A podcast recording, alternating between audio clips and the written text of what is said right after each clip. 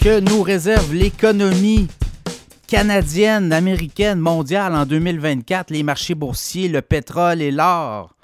Pour en parler, l'économiste et stratège chez BMO Gestion mondiale, Fred Demers. Comment ça va, Fred? Ça va bien. 2023 euh, est intéressant. Puis ce qui est encore plus intéressant, c'est qu'on s'enligne à peu près sur le même genre de tendance, c'est-à-dire que les gens n'étaient pas super optimistes, étaient même très pessimistes. Puis on continue d'avoir des, euh, nouvelles macroéconomiques, surtout du côté américain, qui, surprennent. Ça, c'est bon. Oui, parce qu'en 2023, c'était parlant en début d'année.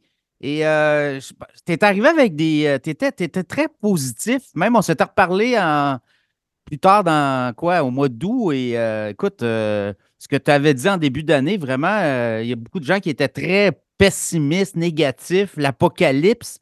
On en voit beaucoup de ça, d'apocalypse, euh, de plus en plus, puis pourtant, euh, ça n'arrive pas. Donc, tu nous dis, puis en plus, une année électorale aux États-Unis. Donc, économie canadienne, là, je pense qu'on s'en va vers du beau, là, les, baisses d'auto éventuellement. Comment on voit l'économie québécoise, canadienne et après ça, américaine évoluer au cours des prochains mois? Ben pour nous, malheureusement, c'est pas euh, c'est pas mauvais, mais c'est pas nécessairement très bon comme, euh, comme on le voit du côté américain. Euh, parce qu'il faut pas oublier qu'on a une croissance de population pour le Canada qui frise les 3% ce qui est une bonne nouvelle. On avait besoin de travailleurs. Beaucoup d'entreprises avaient des, pénuries de main-d'œuvre, donc il fallait répondre à ça pour les aider justement à donner la croissance. Il faut, faut plus de bras.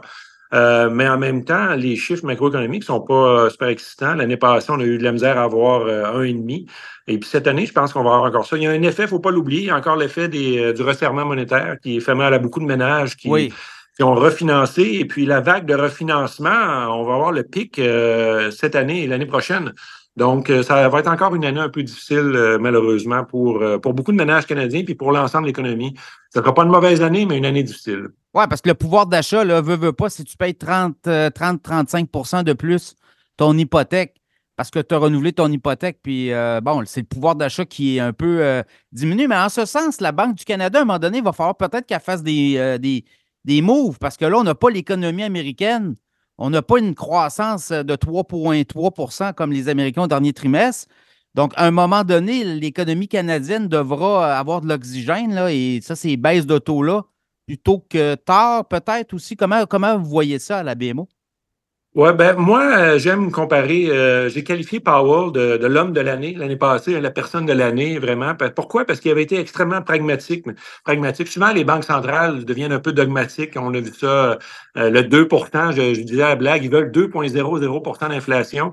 c'est là qu'on devient dogmatique. Et puis, du côté canadien, il y a un petit côté pas surprenant, mais qui est dogmatique par rapport à l'inflation.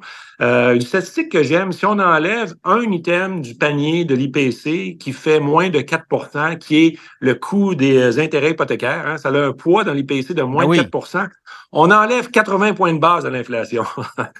donc, euh, donc, l'idée de revenir à 2% et puis la mauvaise nouvelle autour de ça aussi, il ne faut pas l'oublier, c'est que cette inflation-là va durer jusqu'en 2025. C'est un panier qui est calculé sur une moyenne mobile de 5 ans. Donc, l'idée de retourner à 2 ça veut dire qu'il faut ramener les autres prix en delà de 2 et c'est là que ça devient dogmatique et qu'on fait mal un peu trop. Euh, pour moi, c'est quoi de ne pas être dogmatique, d'être plus pragmatique, c'est de dire, ben 3 d'inflation, c'est pas vilain, euh, c'est pas l'idéal, c'est pas le 2, mais c'est pas. personne ne devrait perdre du sommeil à 3 versus 2% d'inflation. Et c'est là que ça va jouer pour la Banque du Canada. C'est ce qu'ils vont faire le, le, fameux pivot vers une approche plus pragmatique euh, à gérer l'économie. Euh, versus tomber dans le dogme du 2,00% d'inflation. Oui, parce que tomber dans le dogme, ça peut faire mal aussi à, à bien du monde. On le voit, les ménages. Euh, l'économie canadienne, on n'est pas en récession, là, mais on est proche. Euh, on n'est on est, on pas, on pas là, on ne peut pas se taper, comme on dit, se péter les bretelles. Donc, l'idée, c'est d'un atterrissage en douceur, c'est pas de provoquer une récession. Hein?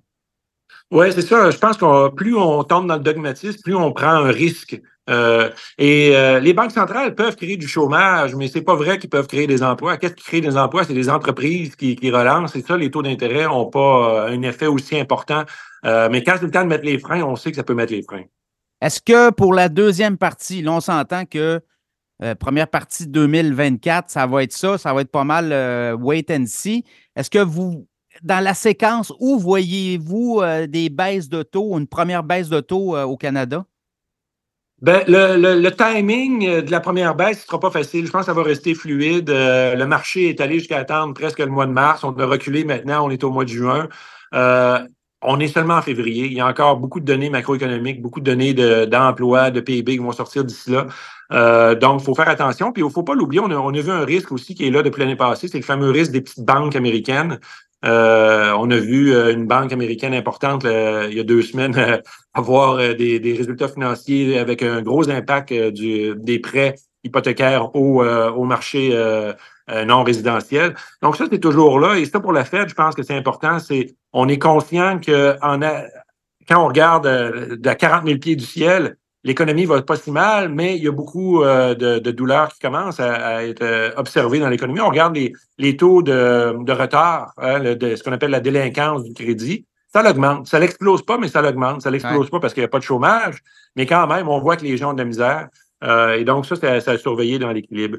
Donc, est-ce que les, les baisses de taux commencent en Q2? Moi, je pense que la barre est basse d'un point de vue pragmatique aux États-Unis. Et sinon, ben, je pense qu'en juin, juin, juillet, ça va vraiment être le temps parce que c'est, faut pas, les gens ont peur que ça va relancer l'inflation. On fait juste lever les pieds de la pédale de frein et non peser sur l'accélérateur en baissant les taux. Oui.